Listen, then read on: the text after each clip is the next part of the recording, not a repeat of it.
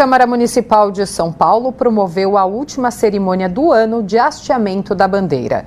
Representantes dos serviços de segurança pública foram homenageados. A solenidade, que acontece sempre na primeira terça-feira do mês, homenageou desta vez a data de 10 de dezembro, dia em que a Assembleia Geral da ONU, em 1948, promulgou a Declaração Universal dos Direitos Humanos.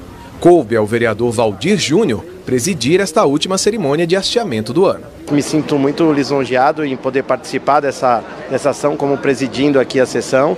E é isso, né? É, os direitos humanos é uma luta que vem acontecendo cada vez mais é, forte em nossa nação e isso que eu, que eu acho importante. E essa casa, a Casa do Povo, tem que fazer com que os direitos humanos sejam cada vez mais é, aceitos e atingidos por toda a sociedade. Durante a cerimônia foram homenageados representantes da Polícia Militar e da Guarda Civil Metropolitana.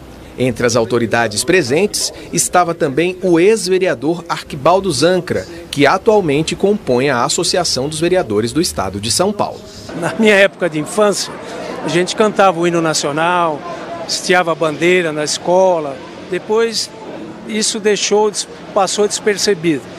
E eu lembro que na minha passagem pela Câmara, eu aprovei um projeto aonde voltavam nas escolas o hasteamento da bandeira e o hino nacional uma vez por semana. É um civismo que precisamos implantar na, nas crianças, no, no,